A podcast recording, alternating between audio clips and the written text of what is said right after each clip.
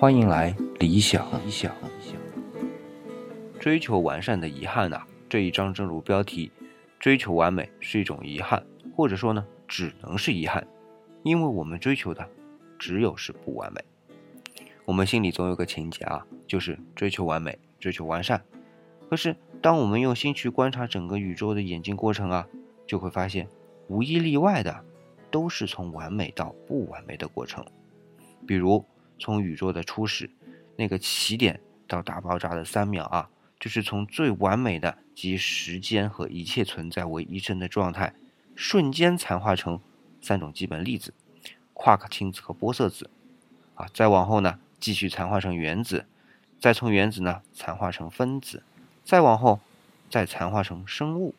那这个过程啊，就是越来越不稳定的结构产生的过程。那不光是看得见摸得着的东西有这么个残化过程啊，连看不见摸不着的思想也是在逐步残化。人人类刚刚开始对于万物自然的清明啊，那万物万事都是见怪不怪的，那时的精神状态是前所未有的圆满。那渐渐的呢，就对生存呢产生了疑虑，对自然的现象呢也产生了不惑。那这个时候，图腾崇拜、人格神话呢就产生了。那好在啊，所有的心智都还算统一，所以呢，解释起疑惑来呢，都还算全面。那再往后就闹起了哲学，那就开始各执己见了。那泰勒斯偏爱水，毕达哥拉斯信奉树，老子玄归道，孔子专注人。不过呢，每一个观点都还算一套完整的体系。那可是接着再出现的，就连完整都是妄想了。天文地理居然分开。艺术和科学呢，各走各的独木桥。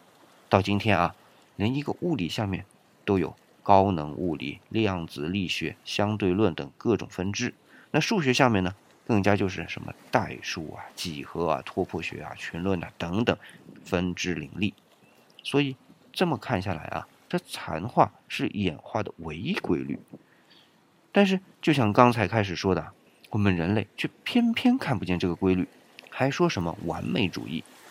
那其实像贝多芬，不过就是废了其他武功，独胜在音乐上的才华；而叔本华呢，也只是剩下了思想，那甚至连求偶的能力啊，都是消失的无影无踪。那按书中的观点啊，某位大教授和某位神偷是一样一样的，那都是精于某一方面的特长罢了。那大教授也不会因为他是教授而就完美，神偷也不会因为他只会偷盗而什么都不是。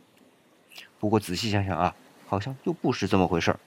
人类所谓的最完美的偶像，不就是这些大教授吗？或者是贝多芬，或者是叔本华？那再有比如就是曹雪芹、牛顿嘛。我们不断努力去追求的完美，都竟是这些残化体。这，可能就是上天的障眼法吧。